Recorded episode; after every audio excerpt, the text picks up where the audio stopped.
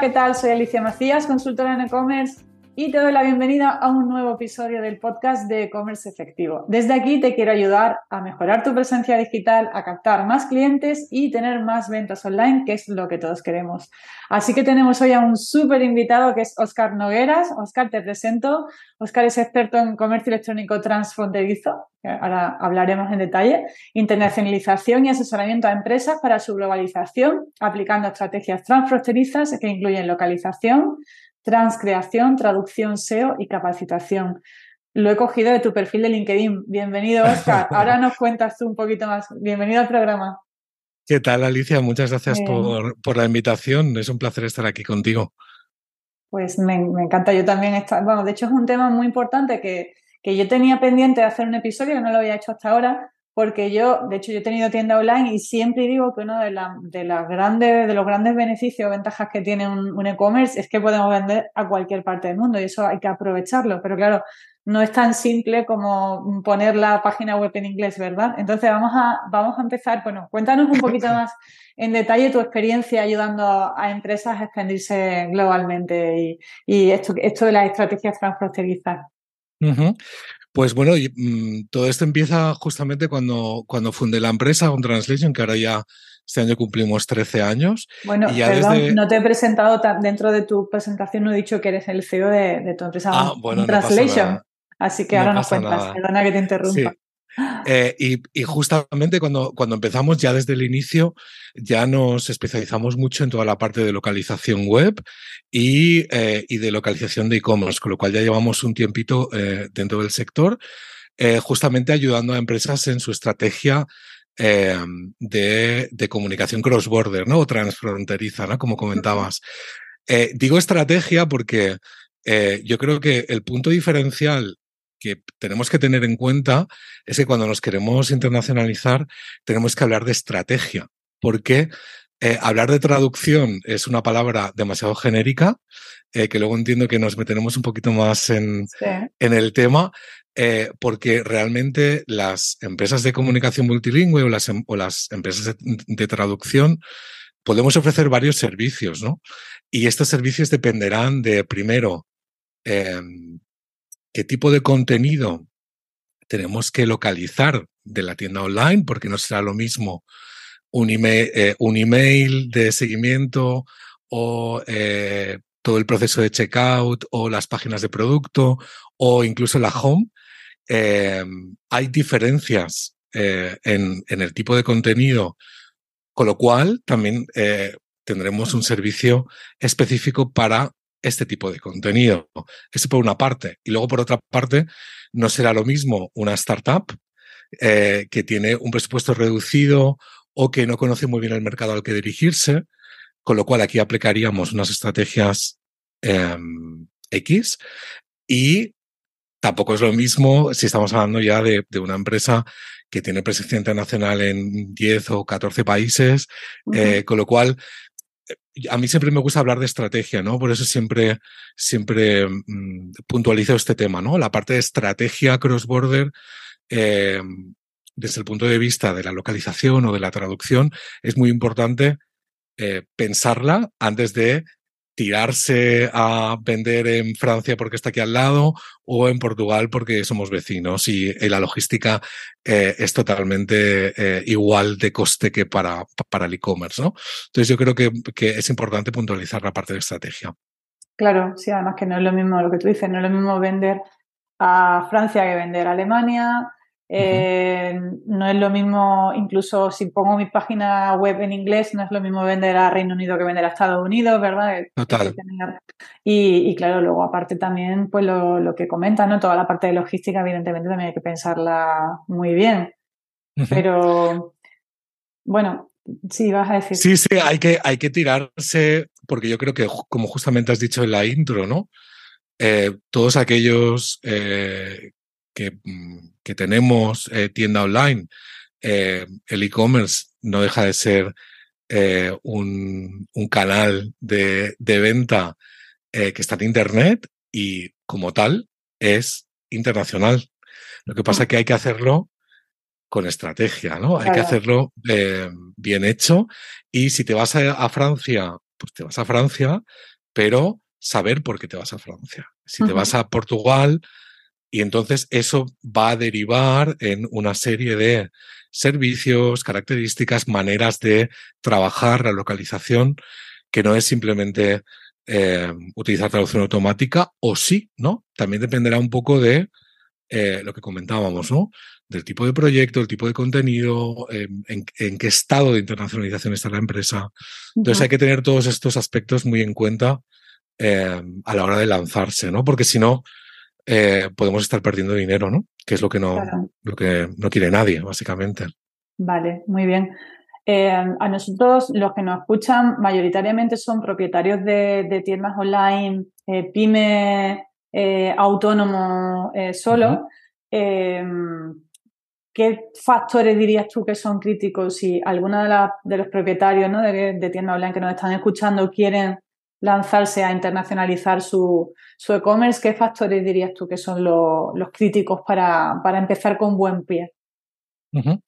Yo para, para mí, yo siempre lo digo y tengo una frase mm, que la repito constantemente, que es sin briefing no hay paraíso, ¿no?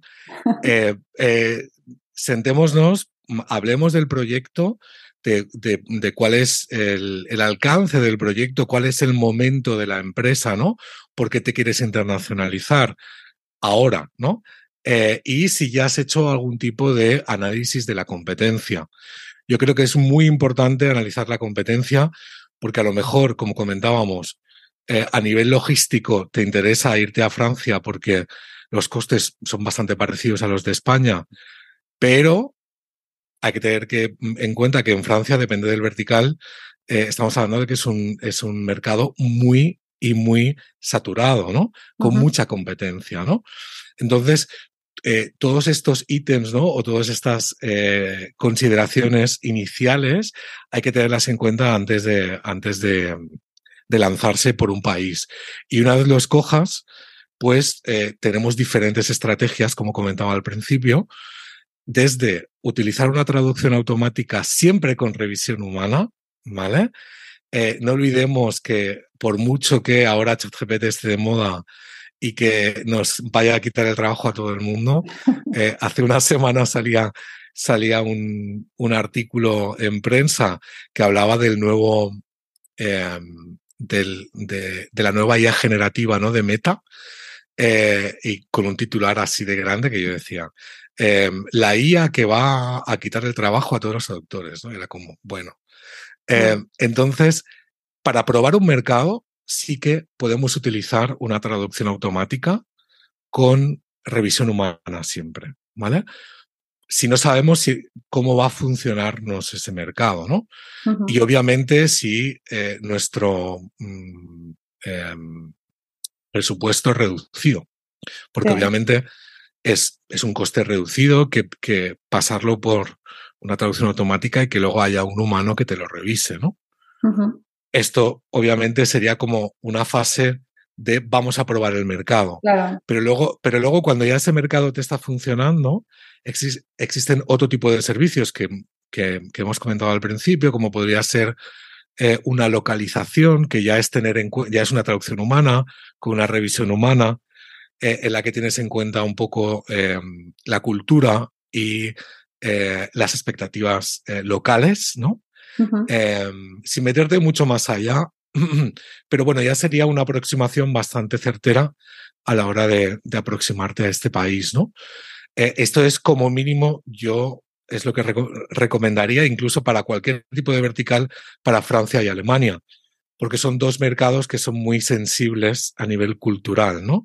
Ellos, los franceses y los alemanes, a la que detectan que hay algo que no les cuadra, no te van a comprar o te van a comprar menos de lo que deberían, ¿no?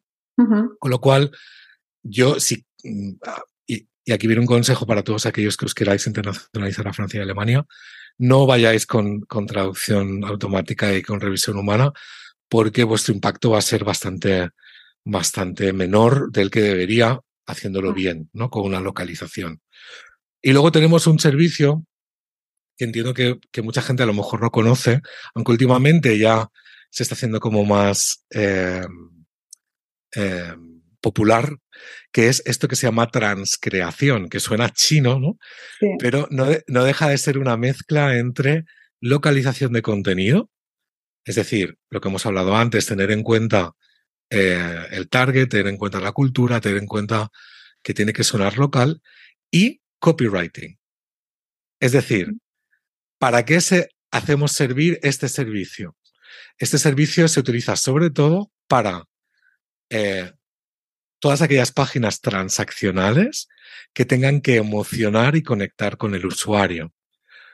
Porque hay muchas veces que haciendo una localización, eh, el mensaje no acaba de llegar ejemplo eh, que yo pongo mucho en, mis clases, ¿no? No sé si, conoces cuando salió el, iPhone 12, creo que fue, hicieron como una, una campaña de publicidad em, como muy sonada, ¿no? Que eran tres o cuatro palabras. Entonces, em, en, en, en español, hicieron una transcreación de esa campaña que eh, era, eh, eres un solete, ¿no? Y entonces, porque eh, ese iPhone era amarillo, ¿no? Sí. El original no me acuerdo cómo era en inglés, pero tenía que ver con Yellow Days o, Yellow, o, Sunshine Days o algo así, ¿no? Que si, vemos el original, su traducción literal no funcionaría para nada en español. Claro. En español le dieron una vuelta, hicieron una transcreación para conectar con el usuario español, es decir, eres un solete bueno, pues aquí tiene unas connotaciones, ¿no? De, mm. alegría, de, conexión emocional, empático, ¿no? Y al mismo tiempo, al catalán, eh, para todos aquellos mm, mm, catalanes de tu audiencia que nos escuchen, eh, lo transcrearon como Sol Sulet, ¿no? Que quiere decir, es una canción de cuna, de bebés, que, eh, que, ya te, o sea, que ya te mete en otra capa de sentido, ¿no? Y que te conecta también mucho con esto que comentábamos también con el idioma español, ¿no? Y en otros idiomas lo han transcreado de otra manera, ¿no? Entonces, la transcreación realmente sirve para conectar emocionalmente con, con el usuario, eh, siempre teniendo en cuenta de que tenga que hacer una acción, porque estamos hablando de marketing, ¿no? No deja de ser un servicio de marketing, ¿no? Entonces, estamos hablando que, que podemos ir o que podemos aplicar estrategias de menos, entre comillas, que sería postedición o traducción humana con revisión, eh, traducción automática con revisión, a localización, que ya es meterte un poquito más en temas culturales, etcétera, etcétera. Y un paso más allá sería la transcreación, que ya metemos componente copy, que tú miras el texto transcreado con el, original y no tiene nada que ver, pero supuestamente evoca una emoción similar, ¿no? Sí. Que es lo que hace el copywriting, al fin y al cabo, ¿no? Que lo que te hace es persuadir, ¿no? Que es lo que quiere el copy, ¿no? Persuadir para que el usuario, el usuario o la usuaria haga una acción, ¿no? Y luego ya si nos metemos ya en SEO, pues estamos hablando de traducción SEO, ¿no? Claro. Que es otro paso más allá que lo que es la traducción SEO no, deja de ser una transcreación con un keyword research local. Es decir, vamos a cambiar todo el texto para que emocione, conecte y además utilizando aquellas palabras clave eh, que se usa en tal mercado. O sea que ahora que hemos hecho todo este recorrido en los tipos de servicio, claro, se puede aplicar todo esto a diferentes partes de un e-commerce, eh, en diferentes fases. Claro, mm, y áreas del marketing digital. Y áreas del marketing digital, ¿no? O sea, estamos hablando de, por ejemplo. de que es un, es realmente un mundo, ¿no? No es, toma, tradúceme esto, ¿no? Realmente hay mucho de, mm, aquí hay mucho tema, ¿no? Sí, entonces, sí, entonces, por eso es importante hablar de estrategia, ¿no? Porque la estrategia es lo que mm, nos va a permitir llevarla a cabo durante un tiempo y de manera costo efectiva, ¿no? Mm pero vemos un mercado haciendo un tipo de estrategia, si funciona, mm, vayamos más allá, eh, de aquí dos meses vayamos más allá, etcétera, etcétera. Sí, me parece, claro, me parece súper interesante. Yo pensando también, por ejemplo, hablabas del tema de la localización, el tema cultural. Estaba recordando que mm, yo en su momento asesoré, yo, eh, bueno, colaboro también con Andalucía Lab, ¿no? que es una institución que hay aquí de la Junta de Andalucía que asesora a, e-commerce y, bueno, a negocios turísticos, ¿no? Y recuerdo una asesoría que, que, estábamos haciendo con una empresa que, bueno, pues quería vender un servicio de para aprender español en Sevilla y entonces hacían actividades especiales como irse a montar a caballo en Doñana para que, bueno, era como una inmersión cultural, ¿no? Y recuerdo que la página, la, hicieron una página preciosa, una página web súper bonita y en Alemania no captaban nada. Y, al final, eh, bueno, pues cuando contactaron con alguien de allí, ya le asesoraron en la página, hicieron una página, mm, tú la veías y decías, esta página es feísima. Decían, no, no, es que en Alemania les gusta más este tipo de página. Entonces, no, una empresa de marketing en Alemania nos ha diseñado esta página. Todavía la página no tenía visualmente, no era nada atractiva. Pero es que no vendían con la otra página, ¿no? Curioso, ¿no? Claro. Esto pasa, pues, mm, eh, Alemania, pero ya si nos vamos a países asiáticos, por ejemplo. Bueno, claro, totalmente, ¿no? Es que hay muchas veces que nos pensamos que localizar una página web o un e-commerce es simplemente copiar la estructura, cambiar el texto y ya está. Pero es que aquí mm. entran, como justamente estabas comentando, Alicia, entran en juego temas como los colores, las imágenes, ¿no? Mm. Cuando se localiza también se localizan las imágenes, ¿no? Em, eh, la estructura de la página.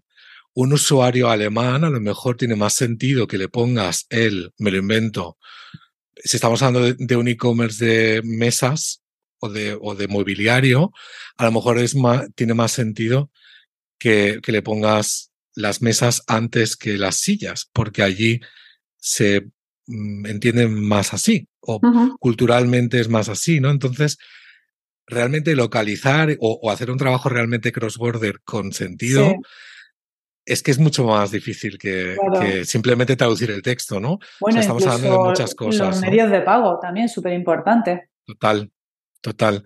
Claro, ya, como, yo sé que yo creo que ya has tocado en algún, en algún otro episodio, eh, creo que estaba Manuel, ¿no?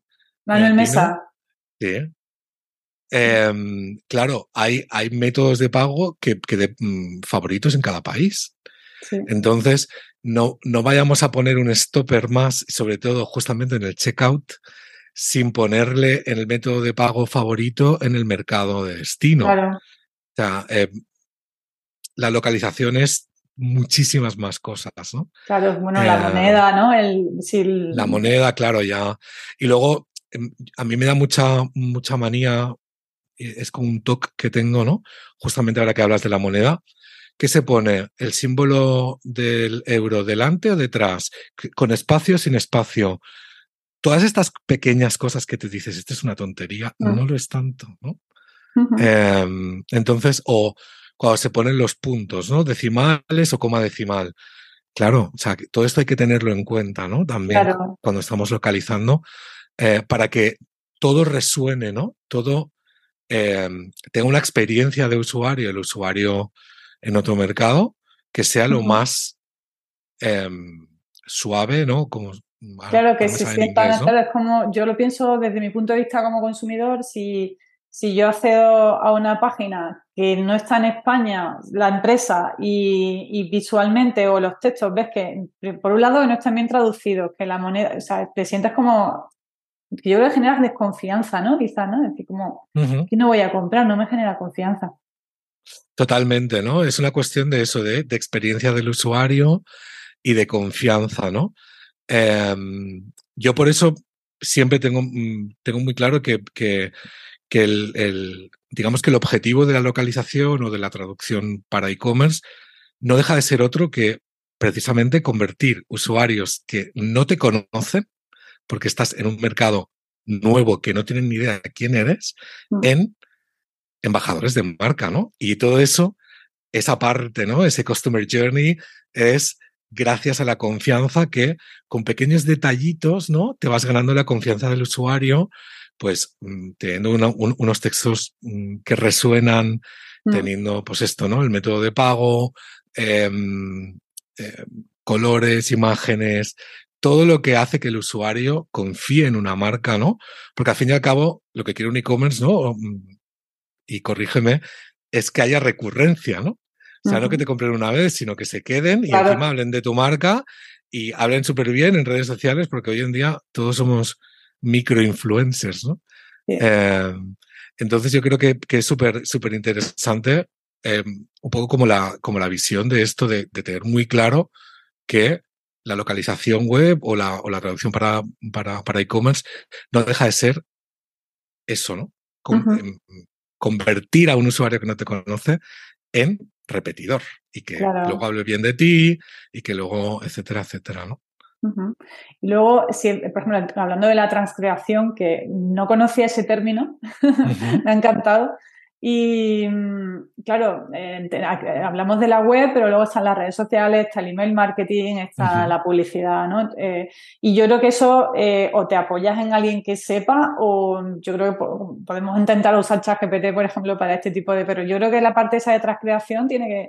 Ahí tiene que haber alguien humano, ¿no? Que conozca bien la cultura, los mensajes para, para hacer esos textos. Yo sí, sí he observado también por ejemplo, en grandes marcas que, por ejemplo, me viene a la cabeza Pompey Brand, em, me viene, eh, bueno, algunas marcas, no scalpers, algunas marcas de moda que ya sus redes sociales están en inglés directamente.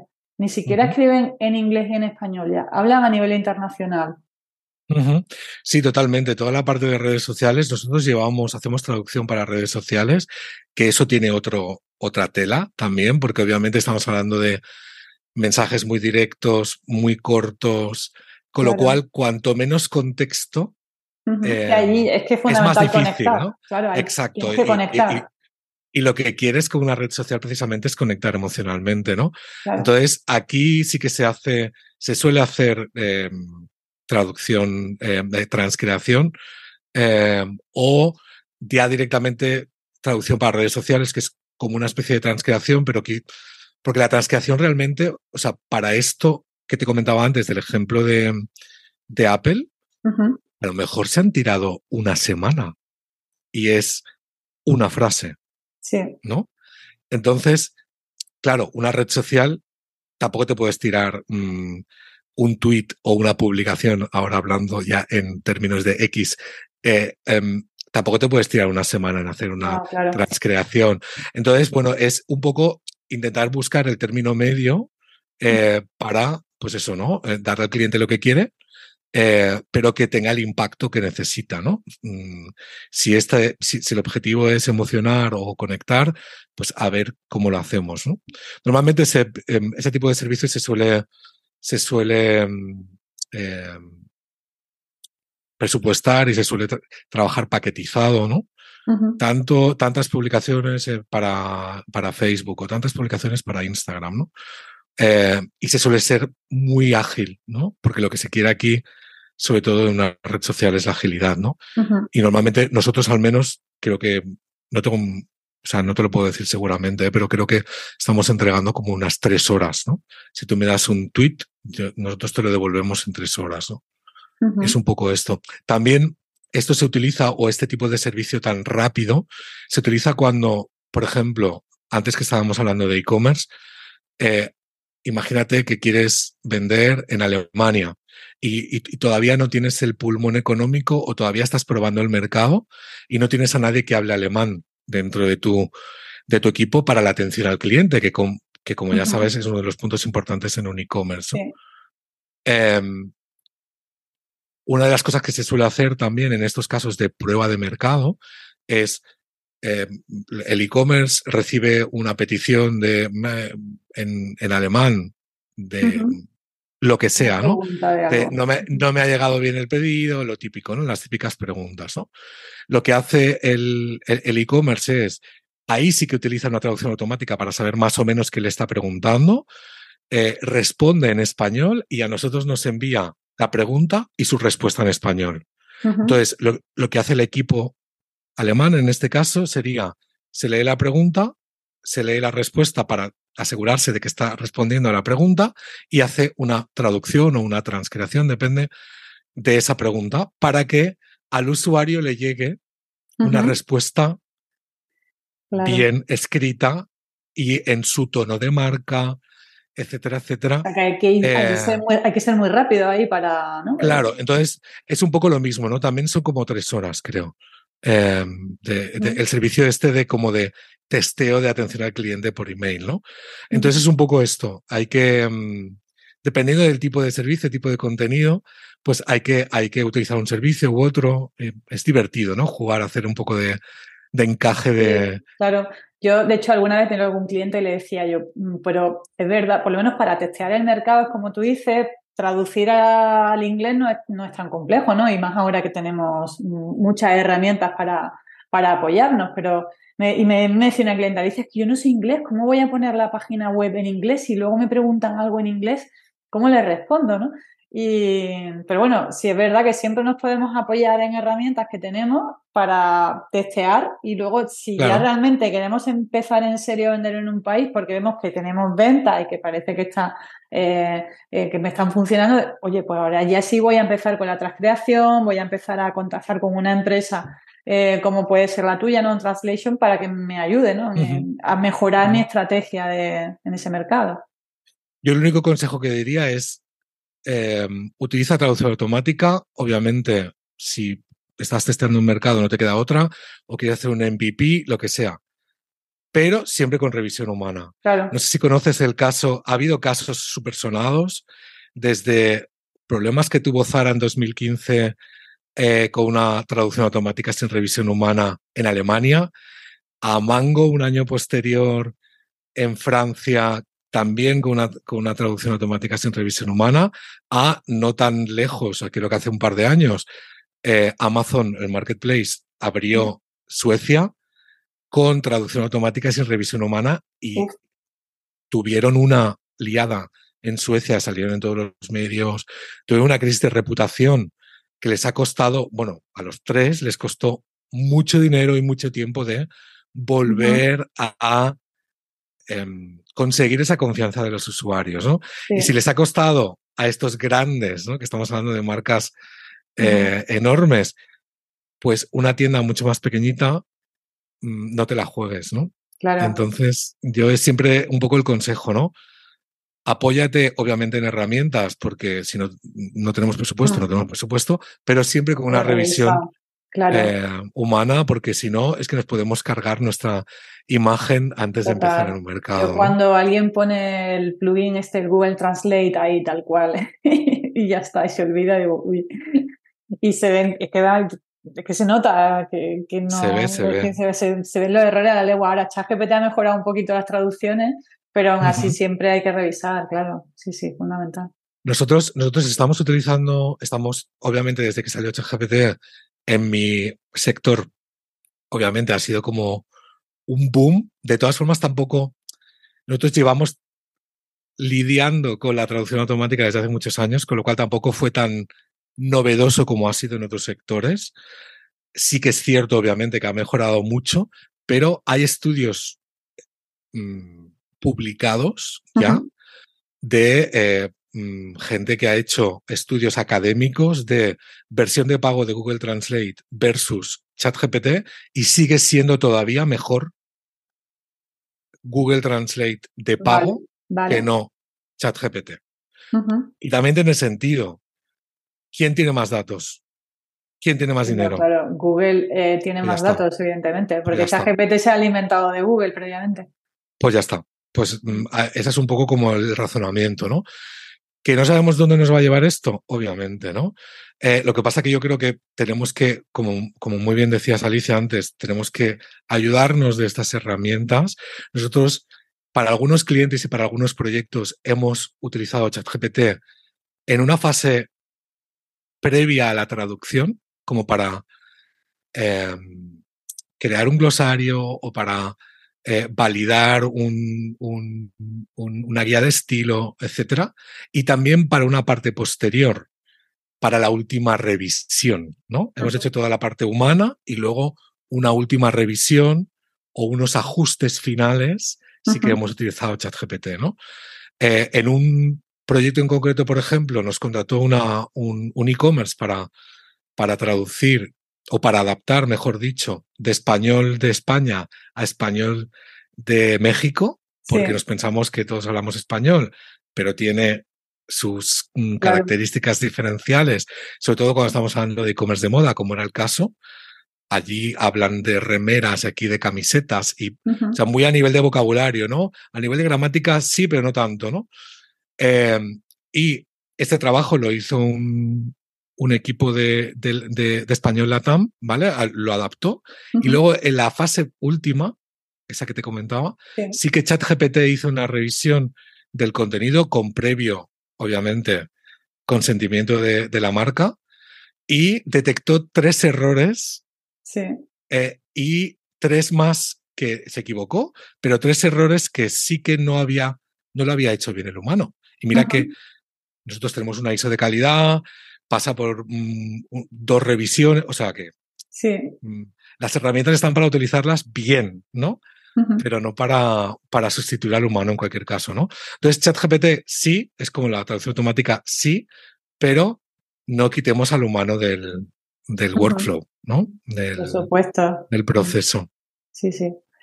Hablamos ahora de SEO, hemos hablado poco de SEO, vamos a entrar un poquito ahí en, el SEO. Eh, comentabas tú que la parte de SEO internacional es fundamental el, analizar palabras claves en el país, ¿no? Eh, eh, ¿Alguna otra recomendación respecto, a, respecto al SEO? ¿Cómo hacer un buen SEO internacional?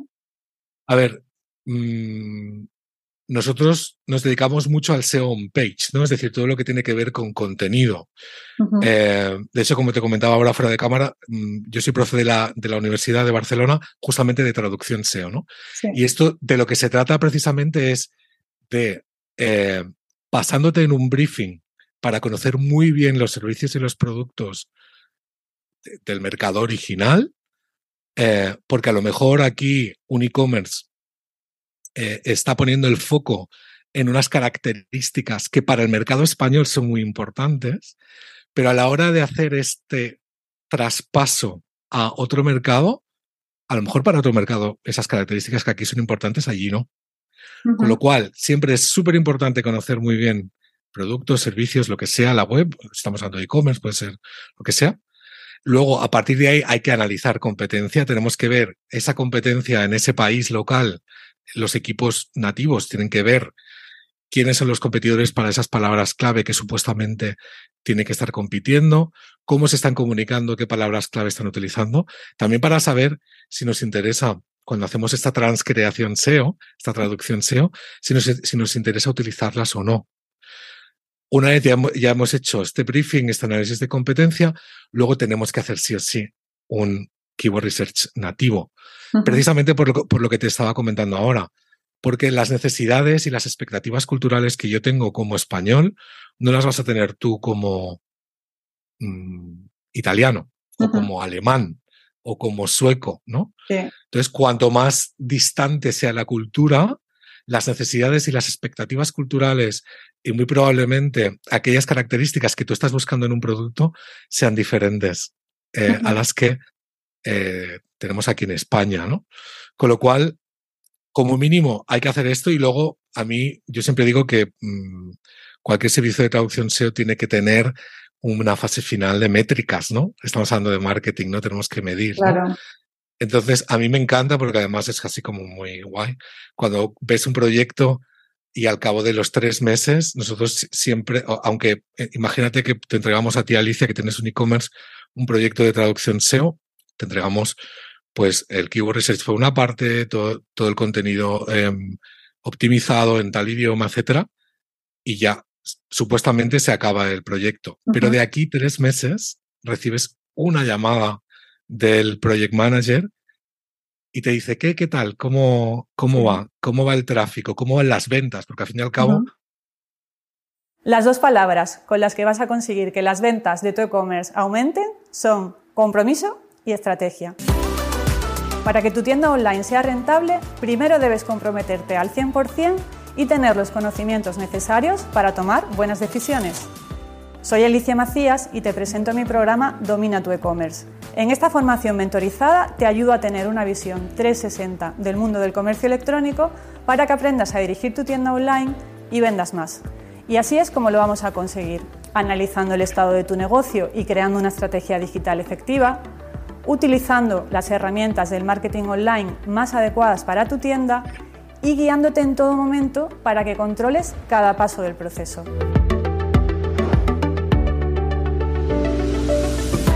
Además, en Domina tu e-commerce podrás acceder a mi plataforma online siempre que quieras. Haremos sesiones grupales para resolver dudas y revisar avances. Y para que compartas tus experiencias con otros emprendedores del mundo e-commerce, te daré acceso a mi grupo privado de Facebook. Si piensas que este es el impulso que necesitas para que las ventas de tu tienda online despeguen, entra en mi programa y comienza a dominar tu e-commerce.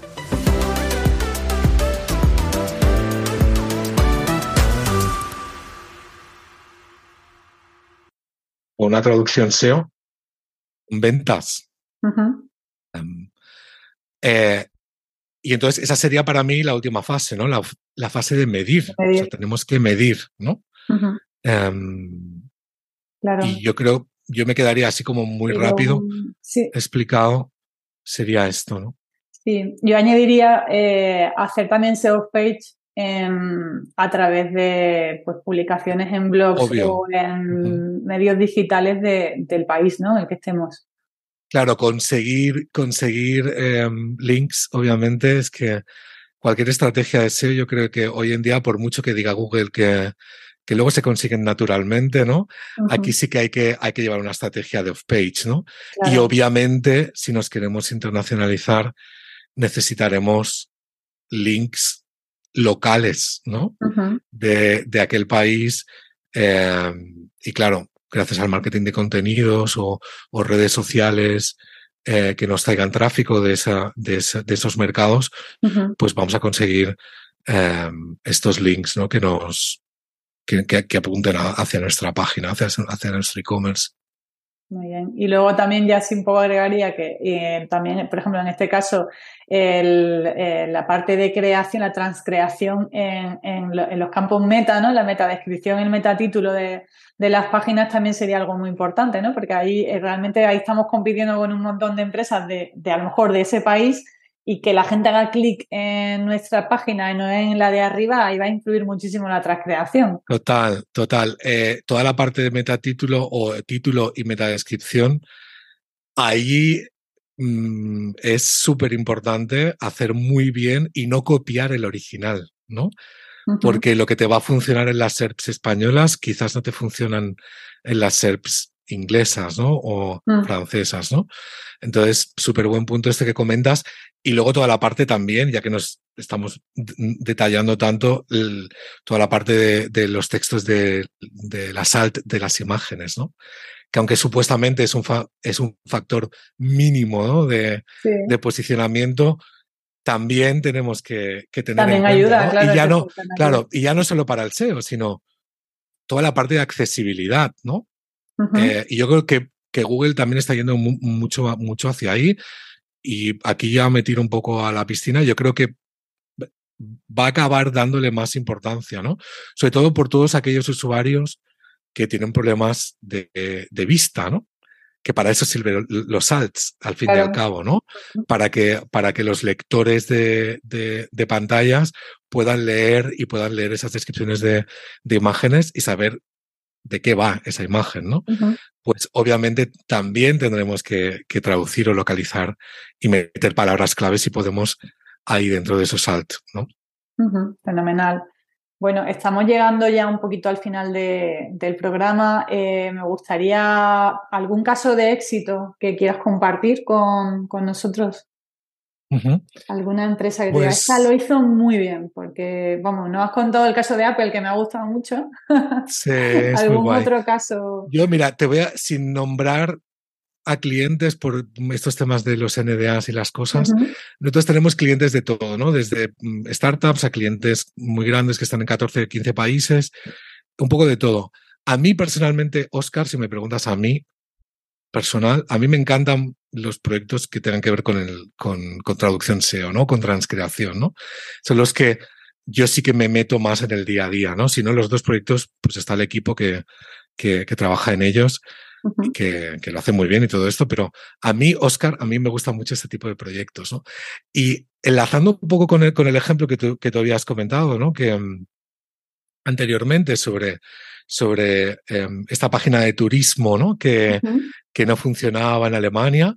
Te voy a contar un caso que yo hay veces que cuento en ponencias y en clases y eso.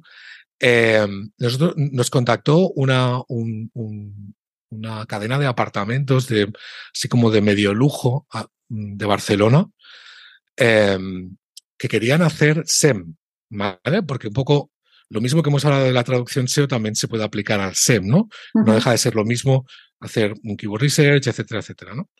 Querían hacer una traducción SEM eh, para eh, mm, hacer anuncios de Google Ads eh, para captar em, clientes para sus apartamentos, que eran en la parte alta de Barcelona. Bueno, hay como unos apartamentos así como muy guays, ¿no? En Francia, Italia, Inglaterra, Alemania, no sé, como por Europa, ¿no? Los típicos, ya no me acuerdo de los mercados. Entonces, em, en, este briefing inicial que comentábamos, este cliente eh, nos, nos, comentaba un poco las características de los apartamentos, que eran apartamentos así como muy, que estaban como muy, muy bien equipados, bla, bla, bla, que estaban en la parte alta de Barcelona, no sé qué. Y, y una de las características que tampoco dio mucho mucho, mucho importancia era que tenían parking. De hecho, el, em, en el anuncio de Google Ads no aparecía ni en el título ni en las descripciones, aparecía como abajo, ¿sabes? Que aparecen toda la parte de extensiones de los anuncios, ¿no? Ahí aparecía parking, ¿no? O sea que si no te pones a mirar tampoco es que le diera mucha importancia, ¿no? ¿Qué sucede? Que cuando hicimos el briefing, hicimos la competencia, entonces el equipo en Francia cuando estaba haciendo el Keyword Research, ya habiendo visto todo esto, se dio cuenta de que había muchas búsquedas para ese segmento de público al que iba dirigido el apartamento, que eran familias eh, de, alto, de medio alto, ta, ta, ta, ta, mm. se dio cuenta que habían búsquedas con palabras clave que eran apartamento en Barcelona con parking, que esa keyword no existía y, ni en el copy, ni en las palabras clave originales de, que, que lanzaban e, ese anuncio, ¿no? Por las que pujaba el anuncio en España, ¿no? Entonces, ahí se dio cuenta el equipo de que había mucha gente que tenía esa necesidad, ¿no? En Francia, porque venían en coche, porque están muy cerca de Barcelona y se venían en coche a Barcelona, con lo cual estaban buscando apartamentos en Barcelona, no sé si apartamentos de lujo o apartamentos en Barcelona con parking. ¿Qué hizo el equipo de Francia? Pues puso incluso eso en el título para realmente enganchar a ese tipo de audiencia que no se había tenido en cuenta em, en, el, mercado español, ¿no? En el, en el anuncio original. Entonces, es, este es un poco como la gracia, ¿no? De, mm. de, hacer, de hacer un poco las cosas bien hechas, ¿no? Claro, son eh, detalles que te cambian un montón los resultados. Muy probablemente tenía un, coste por clic bajísimo, porque era muy long tail. Yo, yo, no me acuerdo porque hace tiempo, pero muy probablemente tenía un, tenía un coste por clic mm, muy bajo, pero luego tenía un CTR y, un, y una conversión altísima, porque estaba realmente enfocado en necesidad del cliente objetivo. Pues me encanta, me encanta el ejemplo. Entonces, Aquí me quedo con el ejemplo. ¿De qué me has pedido un ejemplo? Sí, sí. Bueno, ya para terminar, a mí siempre me gusta, bueno, hemos hablado de muchísimas cosas, siempre me gusta terminar como una especie de resumen de qué tres, eh, qué cosas pienso, qué, qué, qué, tres recomendaciones más importantes darías a pues, esa persona que nos está escuchando, que tiene su tienda online, que lleva todavía poco tiempo con la tienda online o con su e-commerce y está pensando, oye, ¿qué hago? ¿Lo pongo, doy el salto a, intento buscar algún mercado? ¿Cómo, qué recomendaciones le darías a, esa persona? Yo creo que, que no le tengan miedo, que el e-commerce es cross-border, es transfronterizo, eh, pero que, que, hagan las cosas con cabeza, ¿no? Un, un, poco de mm, lo que comentábamos. Empezamos con un briefing, asesórate mm, de profesionales puedes probar el mercado con herramientas gratuitas. Intenta siempre, si te lo permite el presupuesto, contar con algún profesional que te haga una revisión, que, no, que no metas la pata que metió ni Amazon, ni Zara, ni ni eh, Mango, por ejemplo, por, por hablar de, de grandes de, del e-commerce. Em, y luego, sobre todo, pues eso, mm, tener muy en cuenta que todo comunica, que no todo es el texto, ¿no? La imagen, el color, eh, todo comunica, ¿no? Y, y, hay que tener muy en cuenta todo esto a la hora de, de internacionalizarse, justamente también con lo que comentábamos de, de moneda, logística, pagos. Em, todo esto, ¿no? Pero a nivel de comunicación yo me tiraría por aquí. Fenomenal. Bueno, Oscar, ¿dónde te pueden localizar? Eh, hablando de localización, ¿dónde te pueden localizar aquellos que puedan, que estén interesados en contactar contigo? Pues mira, estoy súper activo en LinkedIn, intento publicar como tú, Alicia, cada día, estamos ahí eh, leyéndonos cada día. Eh, luego en Twitter estoy menos, pero yo diría que LinkedIn para mí es la red ahora mismo que, en la que estoy mm, siempre y en la que yo creo que conoces a profesionales de tu sector y, y, nada, y ahí aportando eh, un granito de arena para, para que todo, o sea, para aprender entre todos, ¿no? Que de eso se trata. Vale, página web. Página web mía, mía no tengo. O de la empresa On Translation. Se pueden dirigir a ontranslation.es. Eh, allí sí que tenemos, estamos en todas las redes, en Instagram, en Twitter, en todo. Eh, también tenemos página de LinkedIn, obviamente.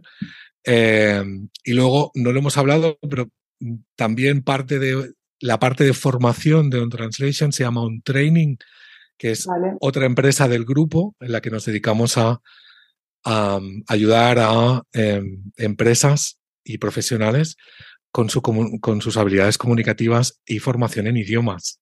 Ah, que, que, este es un, un, complemento perfecto a la hora de internacionalizar. ¿no? Eh, entonces tenemos ahí todo el combo montado, o sea que nos pueden encontrar tanto en un training como en un translation. Vale, fenomenal. Pues Oscar, un, un placer haber eh, tenido este episodio contigo, esta entrevista, me ha encantado. Creo que, tiene un montón de píldoras formativas muy, muy buenas para los que, pues eso, estén en esa, en esa fase, ¿no? De o mejorar o dar el salto a, la internacionalización de, su, de sus e-commerce. Y nada, darte las gracias. Bueno, gracias a ti, ha sido un placer. Y, nada, mm, a tope con, con e-commerce efectivo. Y, muchas gracias a la audiencia. Que vaya muy bien. Vale, gracias. Chao. Un saludo, Alicia. Hasta aquí el episodio de hoy. Muchas gracias por estar ahí. Como siempre, pues agradeceré una valoración positiva, un feedback por vuestra parte en cualquiera de las plataformas. Y mm, invitaros también a que me sigáis en Instagram, que me sigáis en el canal de YouTube, que tengo también muchos videotutoriales, que, que bueno, pues que consumáis los, los, todos los recursos que tengo a vuestro alcance. También tengo algunos que son, eh, bueno, por supuesto, servicios para, para ayudaros también en estrategia y, también pues, muchos recursos que algunos son gratis, otros son de pago, pero todos creo que son útiles o eso espero. Ese es el feedback que me transmití. Y, bueno, pues eh, seguimos en contacto y nos vemos en el próximo episodio. Chao, gracias.